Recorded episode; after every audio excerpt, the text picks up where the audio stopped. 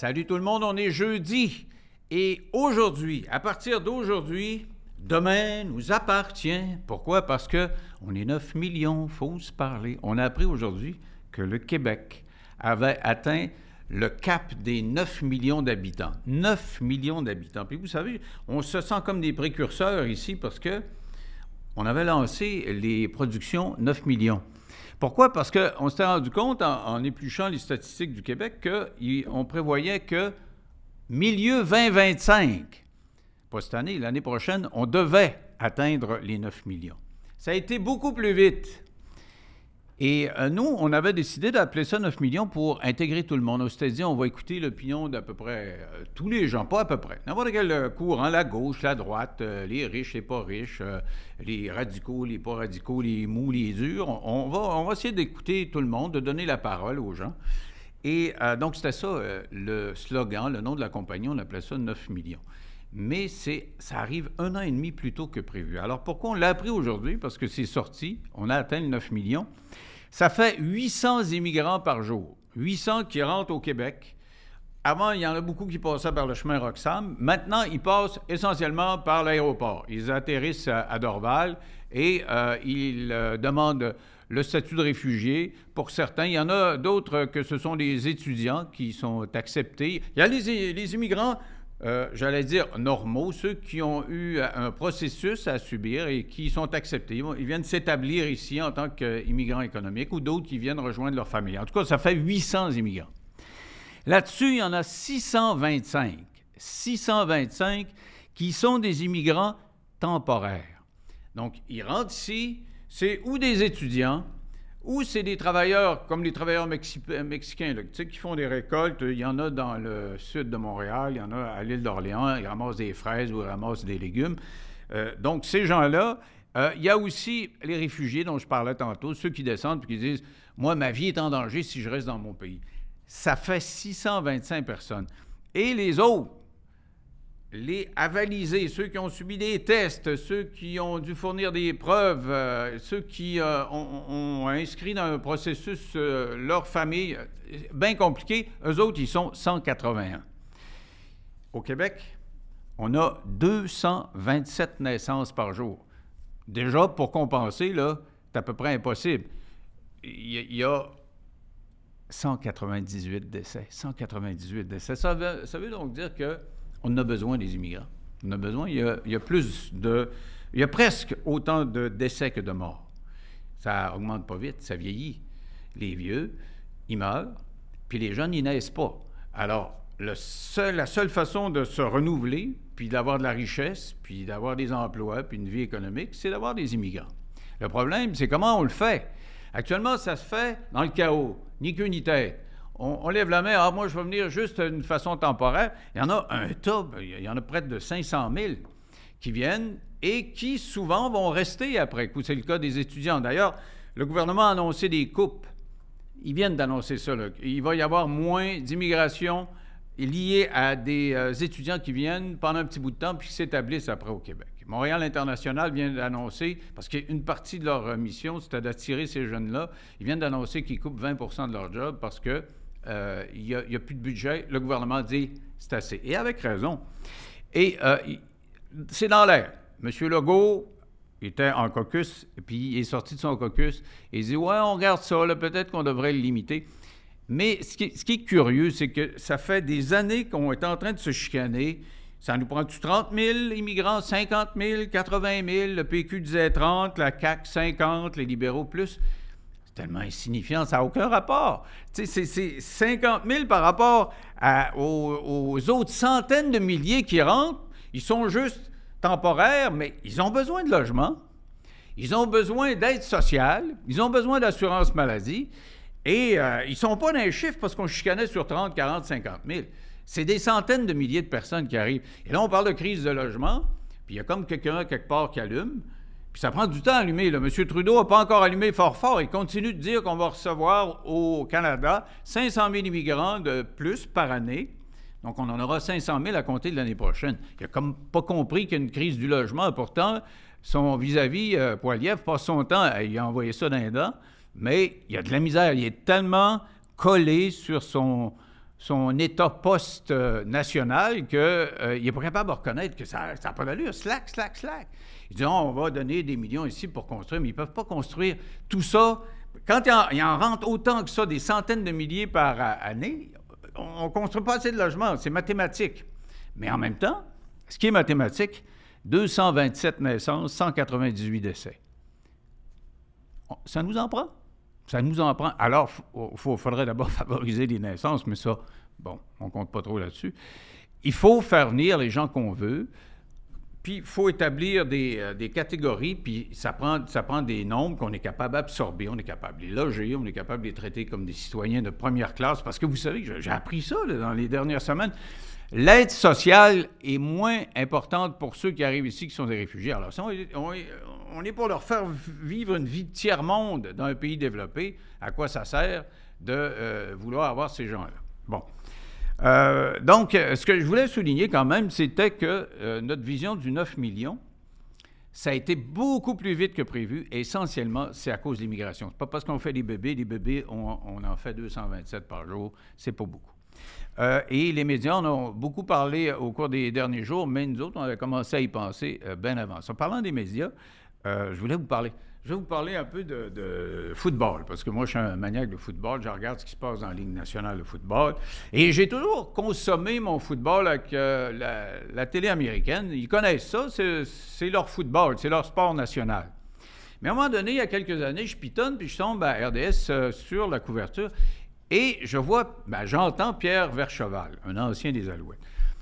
Écoute, je le trouve tellement bon, ce gars-là, je le trouve délicieux dans ses commentaires. Il fait des jokes, il parle comme un, gars euh, débonnaire, puis euh, il, est super sympathique. Je, l'adore. Donc, tranquillement, pas vite, je me suis mis à regarder RDS. Mais en fin de semaine passée, ça faisait dur. Puis c'est pas nécessairement la couverture qui faisait dur. C'est pas euh, vers Cheval puis la gang. Ils sont, ils sont tous assez bons. Toute la gang est vraiment bon, c'est surprenant. non, c'est plutôt les messages, les messages publicitaires. Là, Bell Canada a, décidé de lancer une opération qui s'appelle Belle pour la cause, puis bravo. C'est pour euh, lutter contre euh, les maladies mentales, en fait, pour favoriser la santé mentale. Le problème, c'est que trop, c'est comme passé.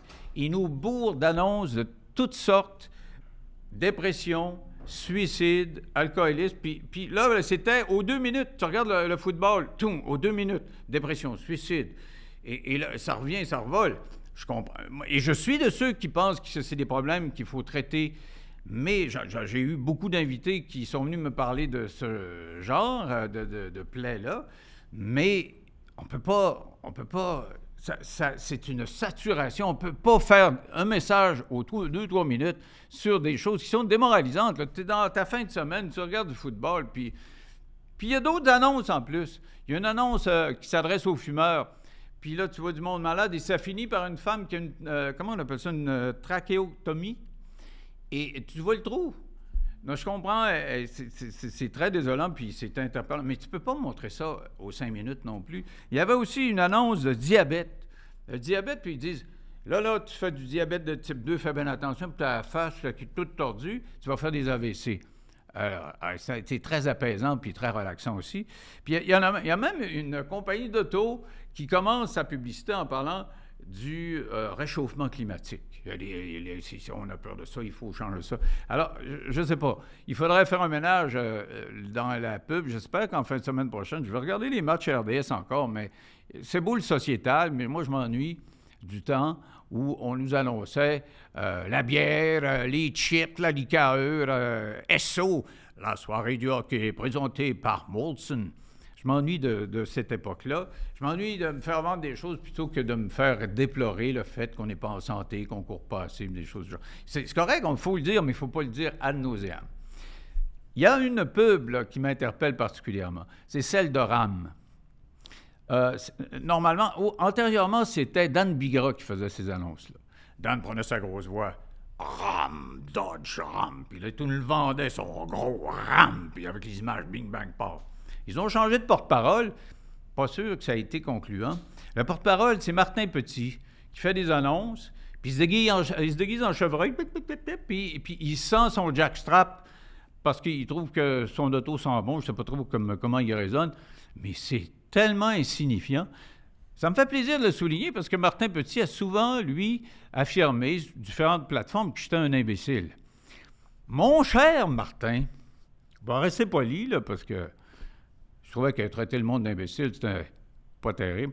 Je vais, essayer, de trouver un synonyme, puis je vais le prendre de ma mère. Ma mère, quand elle disait que quelqu'un, au lieu de le dire qu'il était imbécile ou, ou des choses du genre, elle disait il est tellement insignifiant. Martin, tellement insignifiant. Voilà, ça me fait plaisir de le dire parce que, faut que même quand j'ai annoncé que je quittais LCN, c'est à peu près le seul qui, me traitait d'imbécile. Anyway. Alors, euh, euh, pour changer de registre, êtes-vous tanné de votre femme? Êtes-vous tanné de votre mari? Aimeriez-vous savoir? Une maîtresse, une belle maîtresse, ou aimeriez-vous savoir un gars, vous êtes une femme musclée puis qui prend le soin, euh, prend soin de vous, puis vous amène plus souvent dans la chambre à coucher, tu sais, que, hey, euh, le souper, tu prêt? Non, non, il y a quelqu'un qui va rentrer, va dire, hey, on va-tu dans la chambre à coucher? C'est des fantasmes, mais il y a des gens qui vivent leurs fantasmes. Ils ont des amants, des maîtresses, dans certains cas, un, deux, trois, et c'est pas juste une question de sexe. Ils disent, on va construire ensemble une euh, façon de faire, une cellule familiale, une sorte de cellule familiale. On appelle ça les polyamoureux. J'ai vu euh, un documentaire euh, en pitonnant sur Internet. Ça m'a beaucoup interpellé. J'essayais de comprendre comment ça fonctionne, parce que nécessairement, il doit y avoir de la jalousie.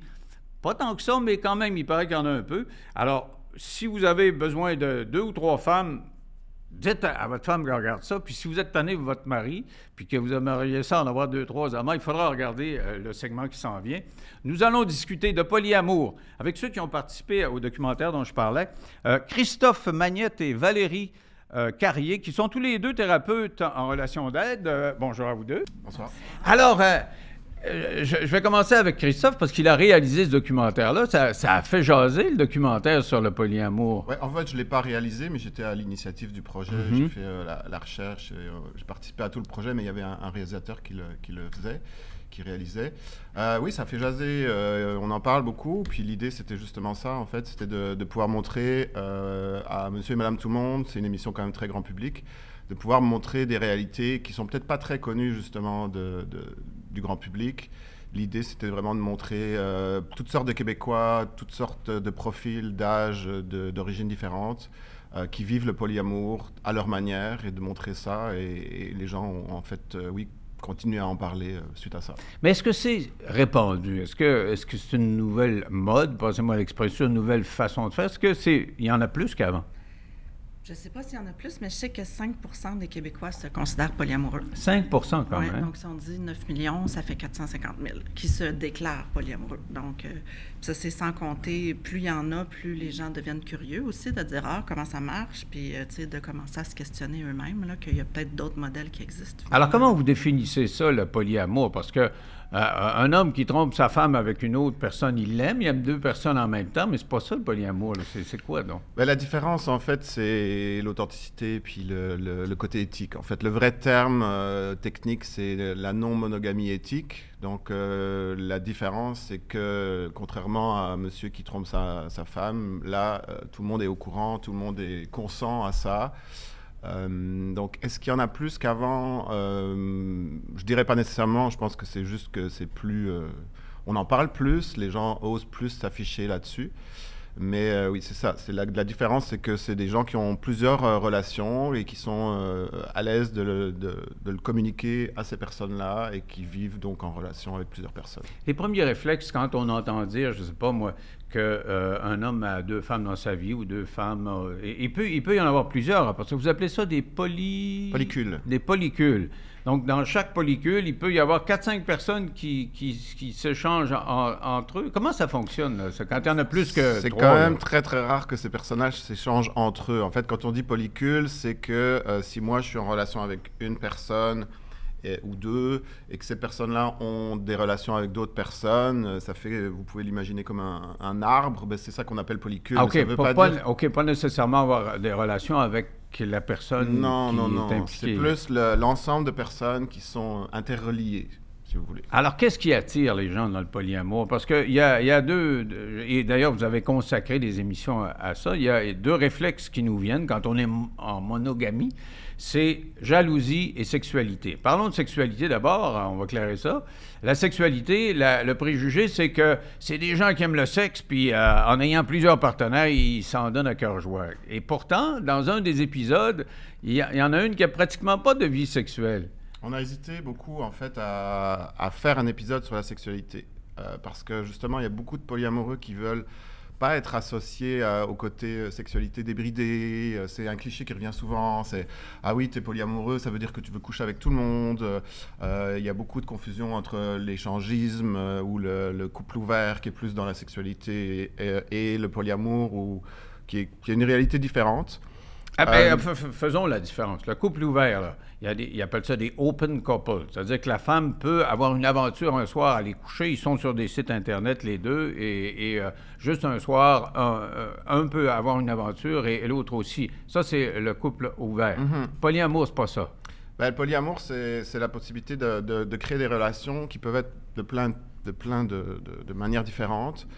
Euh, et donc éventuellement euh, tomber en amour, etc. Alors que les, les gens qui sont en couple ouvert, en général, vont plus voir ça comme euh, des aventures ou de la sexualité de groupe ou de l'échangisme des choses comme ça, sans nécessairement avoir quelque chose de suivi et, d'impliqué. Mais dans le documentaire, il y en a un qui est beaucoup plus sexuel. Il y a, il y a, je disais, une femme qui, qui dit j'ai à peu près pas de vie sexuelle. Elle a une amie qui, euh, en principe, elle, elle serait lesbienne, mais dit on a une relation sexuelle ou à peu près pas. Et elle, elle s'est trouvée un chum. Bon, ça, c'est une réalité. Mais l'autre côté, il y a un monsieur qui, lui, a une vie sexuelle débridée. Il va passer des tests à l'hôpital, puis il veut savoir si je veux pas rendre personne malade, s'il est positif à une maladie transmise sexuellement ou quoi que ce soit. Donc, c'est deux façons de faire. Il c'est vraiment, passez-moi l'expression, c'est le cul, puis l'autre, c'est pas, pas ça tout là. Ben, c'est justement pour ça que quand je disais qu'on avait hésité à faire un épisode là-dessus, au début, moi, j'étais pas très chaud parce que j'avais peur que ce soit qu'il y ait de nouveau un amalgame, etc. Mais euh, dans la construction du scénario, comme on l'a fait avec euh, le producteur, etc., on a vraiment essayé d'avoir un, un panorama très très vaste de la sexualité, y compris une personne qui est plutôt asexuelle. Euh, et du coup, ça, ça, je trouve que ça, c'était vraiment euh, quelque chose qui, me- qui me rejoignait moi, de pouvoir voir que les polyamoureux ont différents types de sexualité. C'est peut-être des personnes qui vont être plus à l'aise d'en parler, justement, comme par exemple la personne qui est asexuelle.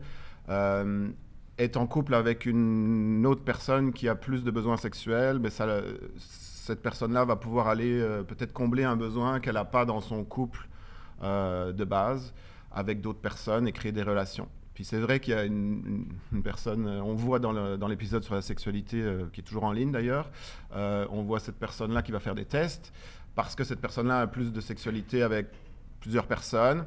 Puis c'est justement quelque chose, un autre cliché qu'on voulait casser, c'est que euh, les gens qui connaissent pas bien le polyamour vont se dire ah c'est ils se refilent des, des maladies etc alors que les personnes polyamoureuses sont justement très conscientisées par rapport à ça donc vont aller euh, avoir une sexualité beaucoup plus protégée euh, faire attention avoir des discussions très ouvertes et avoir euh, se faire tester régulièrement comme on peut le voir dans cet épisode là Euh, la bisexualité est aussi omniprésente parce que ça peut.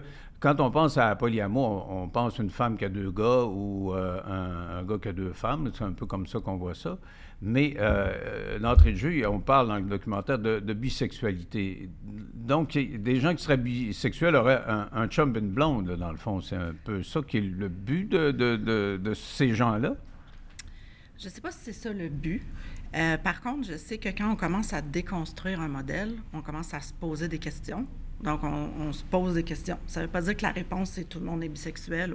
Par contre, on commence à se dire, OK, ben si c'est plus euh, dans un cadre que je réfléchis, si je réfléchis à l'extérieur du cadre, ben je vais me poser des questions que je ne me serais pas posées si j'adhère à un, un cadre ou un autre. là. Tu sais, Fait que je ne sais pas s'il y a plus de bisexualité, mais je sais qu'il y a plus d'ouverture d'esprit, en tout cas, à se poser des questions. Et euh, on, on voit manifestement les femmes et les hommes ont une façon différente de concevoir la- la- le polyamour. Parlons de jalousie, parce que c'est la, la première chose. Et d'ailleurs, il- c'est omniprésent. là. ceux qui, ceux- il y en a une, entre autres. Elle dit Ah, Moi, je pensais que j'étais en contrôle. C'est une émotion qu'on a. Là. On voit son chum qui part avec une autre femme. Je pensais que j'étais en contrôle. Un jour, arrive une femme beaucoup plus jeune. Et là, elle n'est plus en contrôle. Elle est jalouse. C'est intéressant que, que, que, vous disiez euh, une femme beaucoup plus jeune, parce que justement, dans cet épisode-là, elle vient en, thérapie euh, avec moi.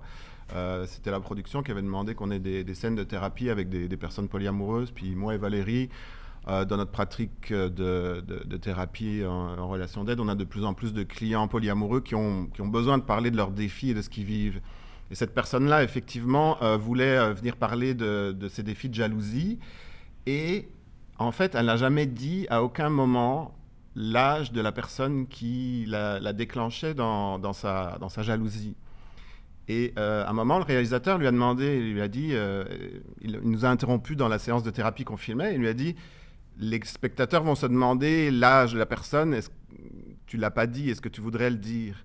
Et ce qu'elle a dit, en fait, euh, c'était volontaire de sa part, en fait. Elle voulait pas que les gens puissent... Euh, L'idée d'elle, pour elle, c'était de parler de la jalousie et pas de, de, de la différence d'âge.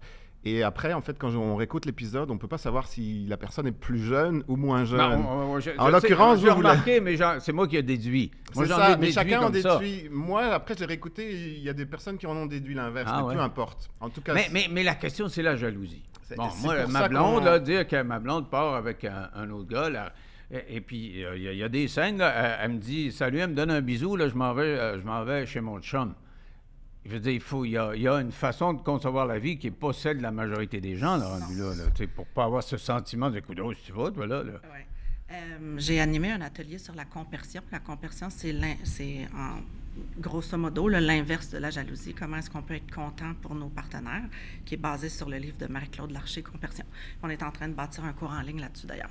Donc, euh, ça n'arrive pas magiquement. Il y a des gens qui sont juste pas jaloux, mais pour ceux qui éprouvent de la jalousie, habituellement, ça pointe vers un besoin qui n'est pas répondu dans la relation. C'est-à-dire, euh, si nous, notre vie sexuelle est so-so, puis que mon partenaire a une vie sexuelle hyper riche avec quelqu'un d'autre, c'est sûr que ça va être plus difficile à accepter que si nous, on a une vie riche et épanouie au niveau sexuel, je vais avoir moins tendance à être jaloux. Donc, c'est sûr que ça se travaille, là, mais ça vient parler de... Jalousie, c'est souvent un terme large qui parle d'insécurité, en fait. T'sais, si moi, j'ai pas confiance en moi, je risque d'avoir plus de réactions que si je travaille sur mon estime de moi. Ça prend une joyeuse confiance en soi pour penser que quelqu'un d'autre pourrait pas plaire un peu plus, puis avoir. Des... C'est sûr, c'est pas, pas pour rien que Valérie et moi en pas thérapie. pour rien que psychologue, puis ben, psychologue, thérapeute, puis vous avez un, un tas de clients. Mm -hmm. là, ben, Mais dans le fond, c'est plus dur d'être polyamoureux que de pas l'être, non? Ben moi, quand j'ai des clients qui viennent et qui veulent euh, se lancer dans ça et qui, pensent que ça va être facile, je leur dis qu'il faut quand même être prêt à faire du travail sur soi. Puis c'est sûr que par exemple dans la série, le premier thème qui est venu, c'était la jalousie, parce que le, premier réflexe qu'on a, par exemple, en tant que personne polyamoureuse, quand on parle de ça à notre entourage, c'est Ah, moi, je pourrais pas, je serais trop jaloux. Puis c'est vrai que c'est rare les personnes qui vont pas vivre à un moment ou un autre un sentiment qui est de l'ordre de la jalousie. Mais comme Valérie disait, ça peut être tellement de choses. L'essentiel, c'est de pouvoir prendre le recul sur soi et de se dire Ok, pourquoi je ressens ça? Euh, Qu'est-ce qui vient me chercher? Et surtout de pouvoir en parler avec la personne qui déclenche ça et euh, à partir du moment où on est prêt à, faire ce travail-là, ben, on peut tranquillement euh, se faire du bien là-dedans et, et, adoucir le sentiment de jalousie. Ce que j'ai compris avec les témoignages que je voyais, c'est qu'il y a comme une évolution. C'est-à-dire qu'au début, il y a beaucoup, il y a beaucoup d'anxiété, là, parce que tu sais, tu sais pas comment tu vas réagir, si ton chum avec un autre blonde ou ta blonde avec un autre gars. Et là, tu t'analyses, tu t'auto-analyses. Euh, c'est quoi cette, euh, ce, ce, ce feeling-là? Qu'est-ce que j'ai comme émotion? Et euh, rapidement, euh, tu, tu, te poses la question, qu'est-ce qu'on fait là, là? Vous êtes polyamoureux, là. Quand vous avez commencé, là, les premières fois, là, vous souvenez-vous du feeling que vous aviez? C'était excitant? C'était quoi? C'est intéressant que vous me posiez la question parce que, justement, moi, j'avais comme euh, acheté l'idée que j'étais pas quelqu'un de très jaloux, de jaloux, en fait. Je, toutes les relations monogames que j'ai eues avant, euh, on me disait tout le temps Ah, mais toi, t'es pas jaloux. J'ai même eu des blondes qui me disaient Comment ça, tu réagis pas pour telle ou telle chose euh, Donc, j'avais comme acheté le principe que j'étais une personne pas jalouse. Donc, quand j'ai vraiment vécu mes premières relations polyamoureuses où il y avait vraiment quelque chose de concret qui se passait puis qui était nommé, j'étais vraiment mal à l'aise et j'avais eu du mal à à avoir le recul sur moi parce que je pensais que j'étais pas une personne jalouse. Donc, je pensais que c'était un sentiment qui pouvait pas me. Mais vous l'avez ressenti. Et alors que dans le fond, c'était, ça pouvait être ça, et j'ai dû prendre l'accepter que bah, c'était normal que je ressente de la jalousie, et après ça, travailler dessus en communiquant avec euh, ma blonde. et- Mais, mais c'est ça ma- mon, mon gros questionnement quand je vois ça. C'est normal, puis vous êtes en train de me dire que vous traitez des gens qui sont polyamoureux, puis oups, ils sombrent un peu dans la jalousie, ils vont voir, parce qu'ils ont l'impression de perdre le contrôle. Mais une- quand tu as ces premiers doutes-là, tu commences à faire ça, là, pourquoi tu continues? Ben, C'est ça, c'est quoi? le- Quelle est la motivation de vraiment vouloir euh, être en, en polyamour si, si euh, de- tout suite en partant, tu dis Hey, je suis jaloux, là, j'aime pas ça, Bah, la part c'est avec. D'apprendre sur soi, déjà. euh, C'est de ne pas s'arrêter à au problème- la première émotion qu'on juge né- négative et de savoir qu'il y a quelque chose derrière qu'on veut aller trouver et qui nous, qui nous ressemble. Je ne sais pas. qu'est-ce Oui. que- Euh, moi, j'explique souvent qu'en fait, à l'intérieur de chaque être humain, il y a comme un combat entre les peurs et les besoins. Donc, si j'écoute mes peurs, ben ça se peut que j'arrête là. Si j'écoute mes besoins, non, moi, j'ai vraiment besoin d'explorer, j'ai besoin d'arrêter. Un besoin d'exploration, vous dites. D'exploration. De Ah ouais. s'accepter comme on est aussi. Si, ça. si ça ne nous rejoint pas, le- le- la- les relations monogames, euh, ça ne veut pas dire que ça va être facile pour nous. Mais on sait que derrière, il y a quelque chose qu'on a attiré qui nous ressemble. euh, et c'est de l'acceptation de soi, tout simplement. Exact. Puis ça Mm. fait partie du Mais c'est pas toujours facile, de- bien entendu. C'est ça. Mais, mais quand même, moi, ce qui me fascine, c'est c'est de voir la détermination. Tu sais, Il y, a- il y a des gens, celle qui est dans votre cabinet, puis elle, elle- elle a l'air angoissée. Elle est en situation de polyamour, puis j'ai envie de dire, euh, ben, coudon, dis à ton chum qu'il laisse la femme, puis euh, restez tous les deux tout seuls, vous allez être bien heureux, parce qu'elle a, pour la première fois de sa vie, elle ressentait de la jalousie. Ouais. là. Mais elle, c'est intéressant parce que ça fait plusieurs années qu'elle est en relation polyamoureuse avec euh, son, son chum et, ça se passe bien. Donc elle sait que c'est aussi quelque chose qui la nourrit, elle sait que c'est quelque chose qui lui convient, qui lui ressemble. Mais là, en l'occurrence, il y a un déclencheur différent qui est euh, la différence d'âge avec cette personne-là, où, elle- où tout d'un coup elle se met à se comparer, etc. Donc elle sait qu'elle a envie de travailler là-dessus, c'est pour ça qu'elle vient en thérapie, mais ça ne veut pas dire que le concept en lui-même ne lui convient pas. Euh, quand même, il y a différents modèles, on l'a dit tantôt. On ne peut pas dire un couple de polyamoureux, c'est comme ça que ça fonctionne. Vous présentez un tas de, de possibilités, de scénarios possibles où il y a. euh, les deux peuvent être euh, polyamoureux, ou il y en a un. Et euh, quand vous présentez un couple où il y a une, une femme qui, elle, elle n'a pas d'autre chum. C'est juste son chum qui a un autre blonde. Et, et, pauvre petite, elle, s'en va manger, elle va pour la première fois manger chez la blonde de son chum. Moi, j'ai eu un petit malaise, surtout quand il l'embrassait. Puis d'ailleurs, elle, elle le commande un peu plus loin. Il euh, le, le- le chum arrive chez la blonde que la madame ne connaît pas, il lui présente sa blonde et il l'embrasse. Elle regarde par terre. Elle n'est pas capable. À toutes les fois qu'elle l'embrasse, elle regarde par terre. Et puis, puis elle le reconnaît plus tard qu'elle regarde, par terre. Donc, c'est, assez spécial pour cette personne-là qui se sacrifie alors que son chum, il il y a deux femmes, puis elle est toute seule, puis elle reste chez elle. Si c'est vrai qu'elle se sacrifie, elle serait probablement pas dans ce modèle-là. Comme c'est important de se rappeler le côté éthique. J'ai mon consentement. Je, consens à être ici. Je consens à, à être dans quelque chose qui est peut-être un défi pour moi, mais je choisis d'être ici. C'est rare les gens qui vont subir ça. Ça aussi, c'est comme un- une fausse croyance que les gens subissent ça. Il y a des gens qui sont pas polyamoureux, mais qui sont polyacceptants, qu'on appelle. Donc, j'accepte que mon partenaire, lui, est polyamoureux et je choisis consciemment de rester dans cette relation-là. Il n'y a pas personne qui me fait. Par contre, il faut que je sache comment m'occuper de moi. Donc, comment je m'occupe de moi avant cette rencontre-là, comment je m'occupe de moi pendant cette rencontre-là, puis comment je m'occupe de moi après. Donc, euh, je ne sais pas si... Ils en parlent justement. Cette personne-là est effectivement euh, polyacceptante. Elle est, elle, est, elle est en relation avec une personne polyamoureuse et elle a envie de voir si, si ça peut lui correspondre. Pas nécessairement pour qu'elle, elle rencontre d'autres personnes, mais qu'elle soit à l'aise d'être avec quelqu'un qui, qui est polyamoureux.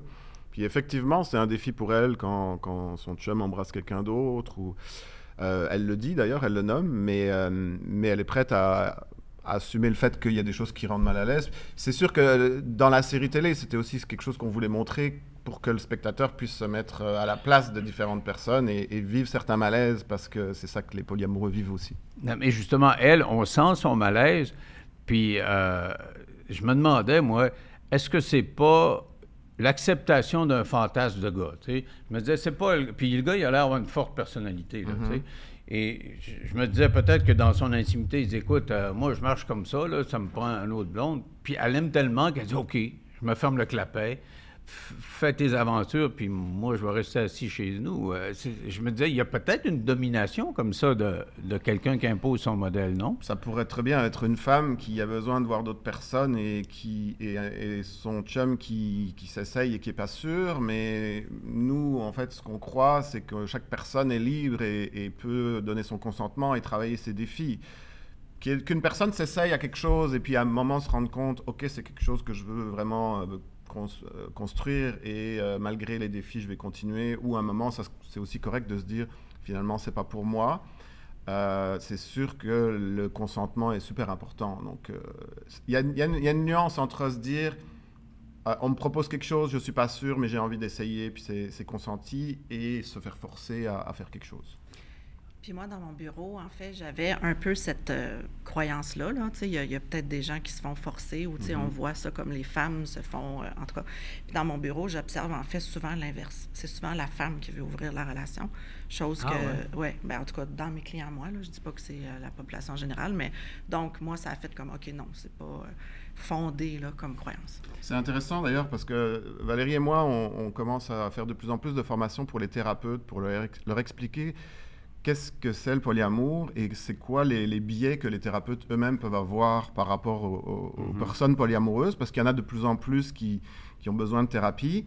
Et ça peut parfois être un biais du thérapeute lui-même de se dire, OK, euh, ma cliente ou mon client vit des, défis qui, qui, créent des émotions difficiles.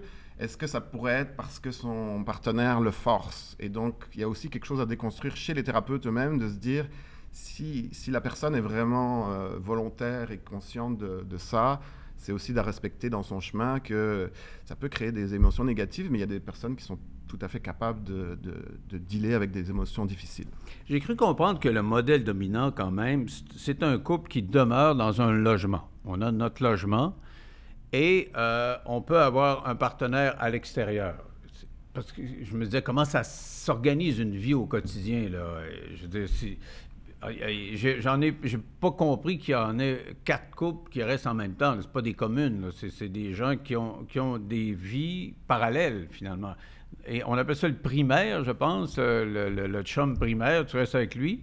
Et, c'est des secondaires quand tu es en amour euh, avec, la femme du voisin. C'est un peu comme ça que ça... Il y a plein de... Alors, il y a des longues listes de, de, mots, de vocabulaire qu'on a justement essayé d'éviter dans la série. Mais moi, moi j'essaie de comprendre le logement. Mhm. Parce qu'il y, y, a une place où euh, une femme dit hey, Moi, ça allait bien. Théoriquement, là, tu sais. Il disait hey, Je m'en vais voir ma blonde, amuse-toi. Euh, elle, a dit Je m'en vais au cinéma. Son chum disait Amuse-toi. Mais elle dit le, jour où il est rentré avec sa blonde, puis il est venu dans mon lit, dans notre lit, oh je me suis dit, oui, y a-tu quelque chose, là? C'est un autre ligue, là. Mais, mais, donc, le logement, je trouvais que ça m'avait l'air assez essentiel. Dans le logement, tu sais, tu as une vie à deux, planifies à deux, tu rente à deux quand tu prends ta retraite. Je sais pas, tu vis à deux, tu peux pas vivre à 18. la, vie est organisée comme ça. C'est le, scénario classique, c'est un, couple primaire qui vont commencer à développer des relations secondaires, mais il y a de plus en plus de manières de le faire. Il y a des personnes qui veulent euh, se choisir elles-mêmes comme relation primaire et qui décident d'habiter seules et d'avoir des, relations qui mettent toutes sur le même pied d'égalité. Euh, il y, a, plein de scénarios possibles. En fait, l'idée, c'est de pouvoir trouver son modèle à soi, mhm. finalement. Ce que vous décrivez, c'est la hiérarchique qu'on appelle le polyamour hiérarchique, c'est-à-dire il y a quelqu'un, ben, mais il y en a. Plus ça fait longtemps qu'on est dans le polyamour, absolument, plus on essaie de d'égaliser là. Euh, non, ça veut dire que tout le monde a accès à la maison de l'autre? C'est pas une question Parce que moi, c'est, ben, le nid, là, ça, m'a, impressionné. C'était chez nous, là, chez nous, là, OK, c'est ton chum, mais il va, il va cogner à la porte avant d'entrer chez nous. C'est sûr que les personnes qui vont décider d'habiter avec une personne, il y a souvent une idée de partenaire primaire, mais même là, il y a plein de manières de le déconstruire et de, transformer ça. Il y a aussi des personnes qui ont des partenaires primaires et qui décident de ne pas habiter avec le partenaire primaire. Euh, mais je comprends bien l'idée que euh, partager une maison, c'est quelque chose de très fort. Euh, mais il y a aussi plein de manières de, de, progresser, d'avancer avec ça et de déconstruire plein de choses. Parce que le, le bon, je ne dirais pas le bout, mais à une époque, à une, époque, le but du couple, c'était d'avoir des enfants. Bon, aujourd'hui, c'est plus nécessairement le cas, mais les enfants arrivent à un moment donné quand même. Qu'est-ce qu'on fait avec les enfants quand on est en polyamour? On leur parle on leur dit quoi? Le monsieur qui vient, c'est aussi le chum à, maman? Tu dis ça à un enfant de 3-4 ans, puis il comprend? Les enfants, souvent, dans, dans, les cours de récréation, ils ont euh, zéro amoureux ou euh, quatre euh, parce que ils sont ils ont des sentiments pour différentes personnes. Puis pour eux, c'est très naturel. C'est souvent après que ça qu'on leur on les amène dans quelque ça, chose Pour les jeunes, jeunes, c'est correct, mais quand un enfant de 10, 12, 13, 14 ans, comment ils font pour se définir? Comment ils font pour s'approprier une place, un logement, avoir une vie? Je ne sais pas comment ça se fait? Parce que euh, les enfants, c'est quand même, à mon sens, à moi, à partir du moment où tu es en relation et tu as des enfants, la priorité, c'est les enfants pour moi. Alors, comment on s'arrange avec des enfants quand on a plusieurs euh, chums ou plusieurs blondes? Hmm.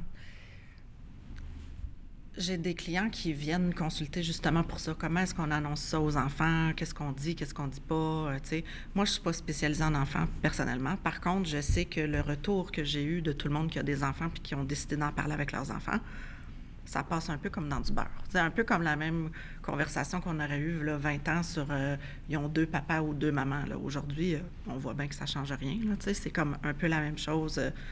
Les enfants ont souvent beaucoup plus de tolérance qu'on pense, et c'est souvent les parents qui ont peur.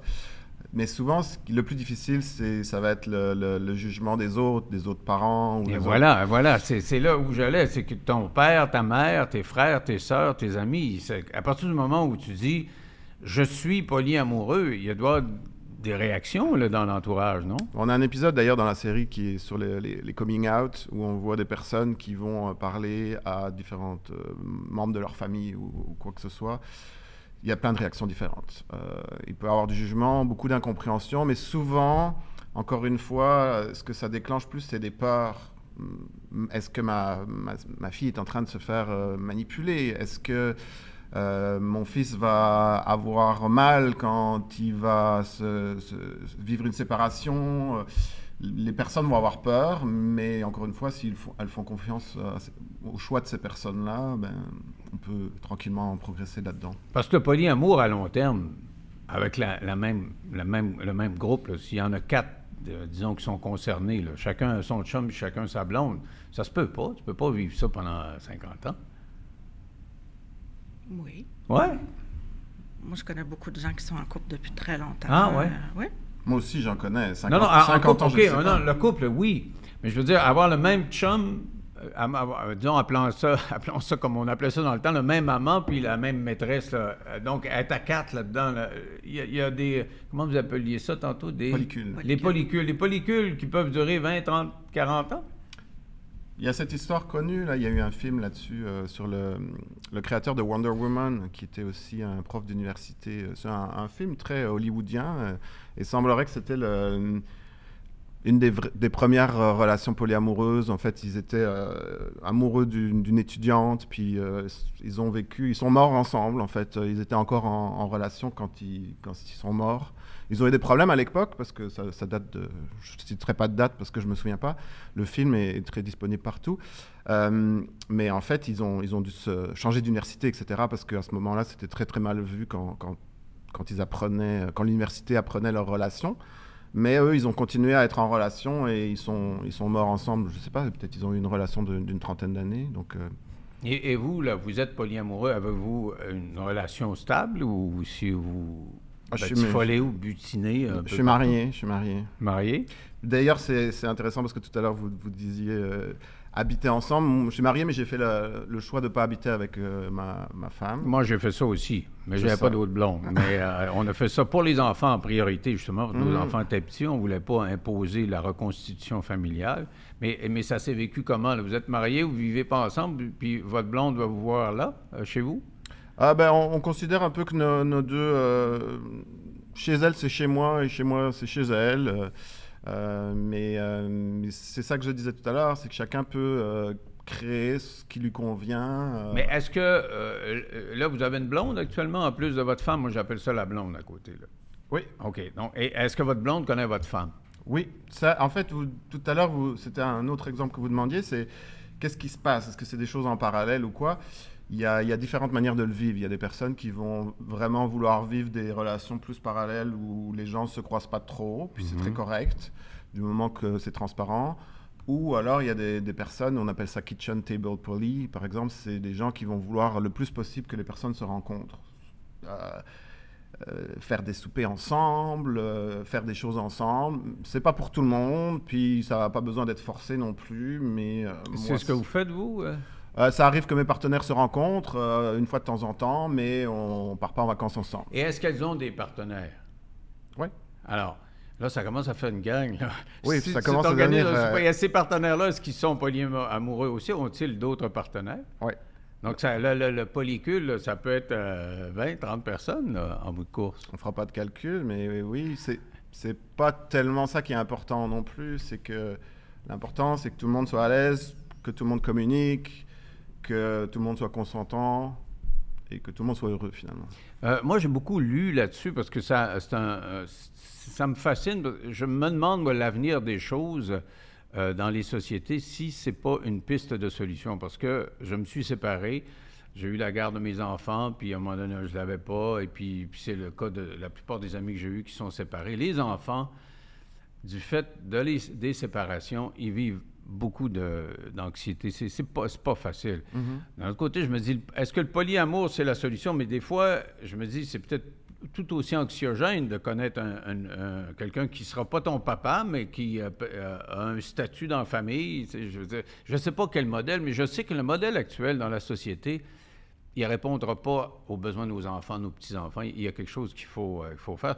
D'ailleurs, je vous le disais tantôt avant d'entrer en onde, j'ai lu un livre extrêmement intéressant qui s'appelle Amour, écrit par Jacques Attali, qui est un intellectuel, un banquier, était directeur de la Banque européenne, mais il est avant toute chose un philosophe et il a répertorié, c'est un livre ça d'épais, et il nous raconte l'histoire des relations hommes-femmes.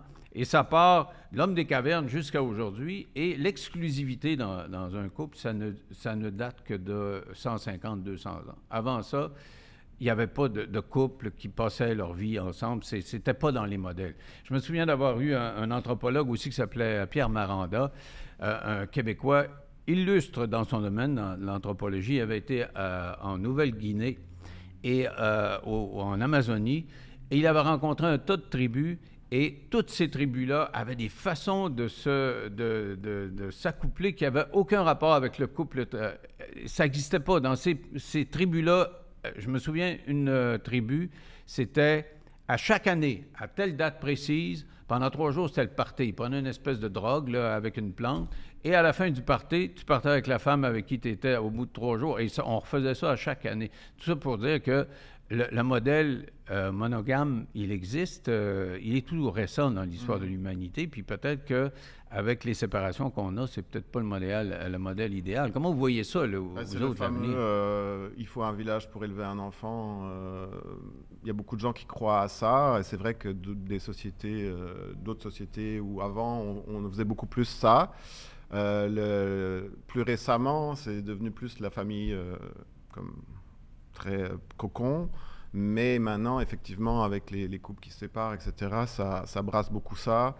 Ça fait que les enfants vont croiser plusieurs personnes dans leur vie. C'est finalement ça le constat.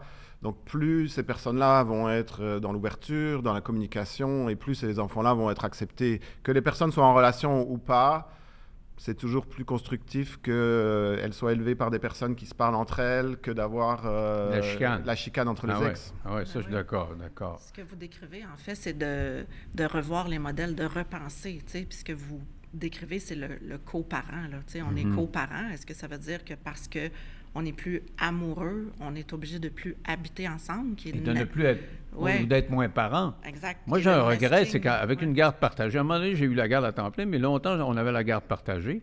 Et tu vois des enfants juste une semaine sur deux. Et quand, t'es- quand ils ont 20 ans, tu dis, je vous ai vu 10 ans. c'est, euh, c'est- Ouais. Puis, puis quelqu'un qui, aime la famille, comme moi j'aime mes enfants, ou j'aime mes enfants encore, mais je veux dire, c'est, une punition dans la vie pour moi, à mon sens à moi. C'est pour ça que je me demande, dans, le polyamour, les enfants, il y, a- de l'angoisse potentielle quand même pour eux autres, non?